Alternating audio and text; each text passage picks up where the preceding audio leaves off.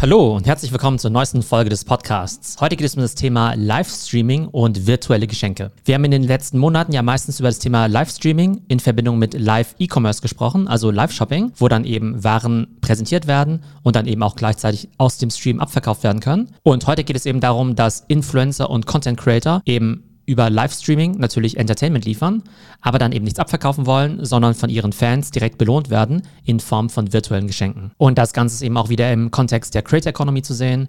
Also wie können Influencer und Content Creator außer mit Werbung ihre Inhalte monetarisieren?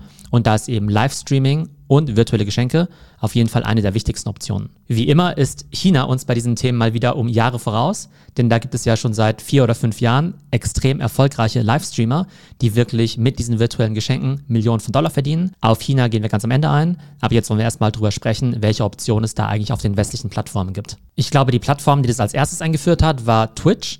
Und dort kann man sich ja eben diese virtuellen Währungen kaufen, diese Bits. Ein Bit kostet ungefähr 1,3 Cent. Also 1000 Bits gibt's dann eben für etwa 13 Euro. Und da hat man eben die Möglichkeit, dem Streamer während dem Stream einfach Bits zu schenken. Und dann gibt es eben auch immer Leaderboards, wo man dann eben sehen kann, wer der Superfan des Tages ist, beziehungsweise der Superfan des Monats. Das heißt, da gibt es Fans, die einfach ihren Lieblingsstreamer unterstützen wollen, aber gleichzeitig eben auch so einen gewissen Status erreichen wollen, indem sie eben ganz oben auf diesem Leaderboard sind. Dann gibt es eine Integration bei Instagram, die ich aber persönlich relativ unspektakulär finde. Und zwar kann man da sogenannte Badges verschenken während dem Livestream. Und die Badges sind dann eben so Herzen. Da gibt es quasi das einfache Herz, das doppelte Herz und das dreifache Herz. Und diese Badges, die kosten zwischen 99 Cent und 4,99 Dollar. Und das finde ich relativ langweilig, die Integration. Einerseits, weil halt diese Badges nicht besonders spektakulär aussehen. Das heißt, die sind jetzt irgendwie nicht animiert oder so. Und 4,99 ist ehrlich gesagt jetzt auch kein besonders hoher Preis.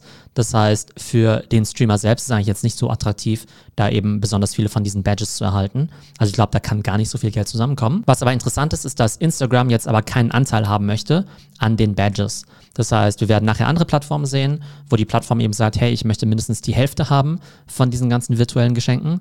Und bei Instagram ist eben nicht der Fall. Das heißt, die sagen erstmal Creator First, so gesehen. Aber auf der anderen Seite ist eben die Umsetzung relativ schwach, so dass ich eigentlich nicht sehen kann, dass da besonders viel rumkommen kann. Und ich glaube auch, dass Instagram Live im Augenblick gar kein so spannendes Format ist. Ich habe zumindest den Eindruck, dass TikTok Live da deutlich besser funktioniert. Auf TikTok gibt es meiner Sicht aktuell die beste Integration. Und das ist eben auch so, dass man eben sich den Livestream anschauen kann als User und dann kauft man sich eben auch wieder virtuelle Münzen als In-App-Purchase und da kostet eine Münze ungefähr 1,6 Cent. Das heißt, wenn man jetzt irgendwie 1000 Münzen haben möchte, dann muss man ungefähr 16 Euro dafür zahlen. Und wir haben ja gerade gesehen, dass es bei Instagram nur relativ langweilige Badges zum Verschenken gibt. Das ist bei TikTok eben ganz anders. Da gibt es wirklich irgendwie zig verschiedene Sticker und die sind dann auch unterschiedlich animiert. Das billigste Geschenk kostet dann meinetwegen nur eine Münze also etwa 1,6 Cent. Das könnte dann eben sowas sein wie eine Rose, also ein ganz einfacher Gegenstand. Dann gibt es wiederum andere Gegenstände, die kosten 50 Cent. Aber dann gibt es auch super Gegenstände wie irgendwelche Autos oder irgendwelche krassen Animationen, Feuerwerke, Karusselle und sonst was. Die kosten dann 6000 Münzen oder umgerechnet 100 Euro. Und da wird es dann natürlich schon extrem spannend,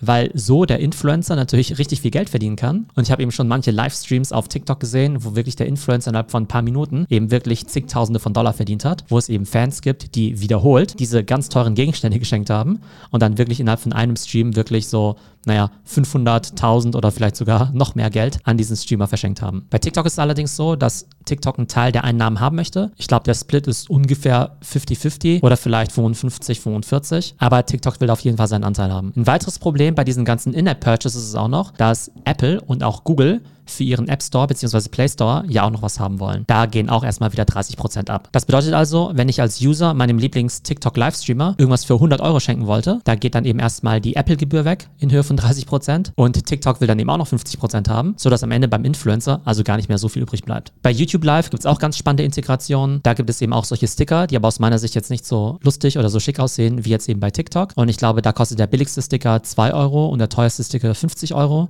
Also jetzt eben auch nicht so eine große Bandbreite Seite wie bei TikTok. Was es bei YouTube eben auch noch gibt, sind die sogenannten Superchats. Und zwar ist es ja so, dass wenn du als User jetzt mit deinem Streamer irgendwie schreiben möchtest, dann schreibst du irgendwas in den Chat rein und der Chat ist ja für alle sichtbar. Und dann ist es natürlich so, dass wenn tausend Leute gleichzeitig schreiben, deine Nachricht eben sehr schnell untergeht. Und was du eben beim Superchat machen kannst, ist, dass du Geld dafür zahlst, dass deine Nachricht eben länger oben steht dass sie dann eben sticky ist. Und es führt eben dazu, dass der Streamer wahrscheinlich eher auf deine Frage eingehen wird, wenn die nicht sofort weg ist, sondern vielleicht für ein paar Minuten stehen bleibt. Beziehungsweise er ist natürlich auch selbst daran interessiert, dass die Leute eben diese Supersticker kaufen und dann wird er natürlich auch auf die Fragen eingehen. Und dann gibt es eben Supersticker, die kosten bis zu 500 Euro, sodass deine Frage oder dein Kommentar eben für fünf Stunden oben stehen bleiben. Aber viel spannender ist für den User wahrscheinlich so dieser Status, dass der eigene Name eben für fünf Stunden bei dem Stream eben ganz, ganz oben steht wenn einer der Top-Streamer online geht. So, und kommen wir zum Abschluss noch auf China. Wie gesagt, in China gibt es diesen Trend eigentlich schon seit vielen Jahren und da ist das Ganze wohl eine 27 Milliarden Dollar Industrie. Manche sagen ja sogar, dass eben die Livestreaming-Industrie in China schon größer ist als die Kinoindustrie. Und mit Livestreaming meine ich eben wirklich nur diese virtuellen Geschenke. Da rede ich noch nicht mal über das ganze Thema Live-Shopping. In China muss man allerdings sagen, ist das Thema nochmal extrem speziell. Einerseits ist es so, dass es extrem professionalisiert ist. Es gibt eben sehr viele Agenturen oder fast Inkubatoren, die diese Livestreamer eben hochzüchten, muss man schon fast sagen, und dann eben sehr stark vermarkten. Und in China gibt es eben vor allem drei Gruppen von Menschen, die sich eben diese Livestreams anschauen und dann eben auch diese virtuellen Geschenke verteilen. Die erste Gruppe sind ganz normale Fans, die einfach ihre Lieblings-Creator und Influencer unterstützen wollen. Die zweite Gruppe sind sogenannte Loser, also die nennen sich selber so. Und das sind eben Leute, die gerade in China eben ja relativ geringen sozialen Status haben, sehr wenig verdienen, vielleicht zum Beispiel auch Wanderarbeiter sind und eigentlich überhaupt keine Abwechslung in ihrem Leben haben und sich deshalb sehr viel diese Livestreams dann eben anschauen. Indem sie eben Livestreamern dann eben etwas von ihrem wenigen Geld geben, haben sie aber den Eindruck, dass sie anderen dabei helfen, sozusagen die soziale Leiter hochzusteigen. Das heißt, viele von diesen Losern, also wie gesagt, die bezeichnen sich selbst so, unterstützen andere vermeintliche Loser, die ja eben aus demselben sozialen Milieu kommen und wollen dann ihren Teil dazu beitragen, dass wenigstens einer von ihnen es ganz nach oben geschafft hat. Also es hört sich erstmal so ein bisschen traurig an, aber ist wohl offenbar so in China. Und dann gibt es eben die dritte Art von Fans, die da sehr aktiv sind. Ich würde sie mal die sogenannten Wale nennen. Ne? Also eben Leute, die extrem viel Geld für Livestreams ausgeben. Und das sind eben Leute, die einfach sehr viel Status innerhalb dieser Community erlangen wollen,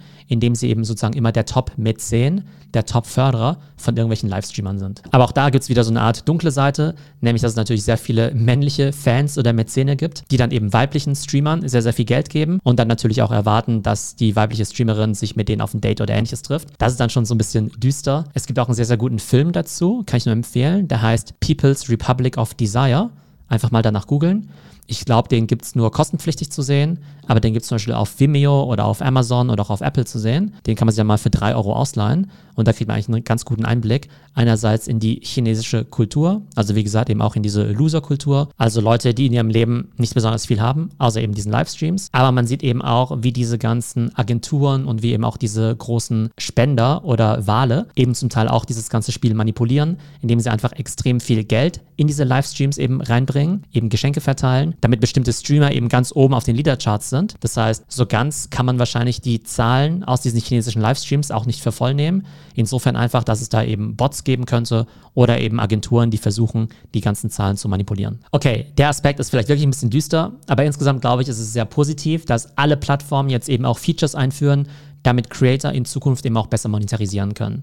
Und wir sehen eben, dass Livestreaming ein immer wichtigerer Kanal für alle Influencer wird, weil man da eben vor allem zwei Sachen machen kann, nämlich einerseits eben virtuelle Geschenke erhalten und zum anderen eben auch Sachen verkaufen. Und es gibt eben definitiv Content Creator und Influencer, die einerseits ganz normalen Content machen, also nicht Live-Content, um erstmal eine Fangemeinschaft aufzubauen, dort dann eben auch Sponsored Content und Kooperation einbauen, aber zusätzlich eben noch sehr oft und sehr regelmäßig live gehen, einerseits wirklich für Community Building, also losgelöst vom wirtschaftlichen Interesse, einfach wirklich live mit Leuten zu interagieren. Aber dann gibt es eben auch noch die Möglichkeiten der virtuellen Geschenke und des Live-Shoppings. Und diese Art von Tipping oder auch Trinkgeldern, die gibt es mittlerweile auch im Nicht-Live-Kontext. Das heißt, in den USA zum Beispiel könnt ihr bei Twitter einfach auf das Profil von eurem Lieblings-Twitter-Influencer gehen. Und da gibt es das sogenannte Tip-Jar, also das Trinkgeldglas. Und dort könnt ihr dann eben sehr einfach Geld senden an deren Patreon, an deren Venmo oder über Cash App. Und genauso kann man eben auch auf Clubhouse gehen und dort eben auch seinem Lieblings-Clubhouse-Host einfach irgendwie 20 Dollar schenken. Also, das war unser heutiges Thema Livestreaming und virtuelle Geschenke. Auf jeden Fall ein Thema, das man im Auge behalten sollte. Und wir werden eben vor allem sehen, wie sich das bei den ganzen westlichen Plattformen in den nächsten Jahren etablieren wird. Und ich denke, gerade auf YouTube, TikTok und Instagram könnte es da sehr spannende Entwicklungen geben. Wenn ihr mehr über China-Trends und über die Creator Economy erfahren wollt, dann geht einfach auf meine Webseite www.trends.fm. Außerdem würde ich mich natürlich freuen, wenn ihr den Podcast bei Apple Podcast bewerten würdet. Und wenn eure Company mehr über Social Commerce und Livestreaming lernen möchte, dann biete ich da eben verschiedene Vorträge, Workshops und auch Beratung an. Ihr könnt mich einfach kontaktieren unter theo.delta.pm oder schreibt mir einfach eine Nachricht über LinkedIn. Ich hoffe, es geht euch gut und bis zum nächsten Mal.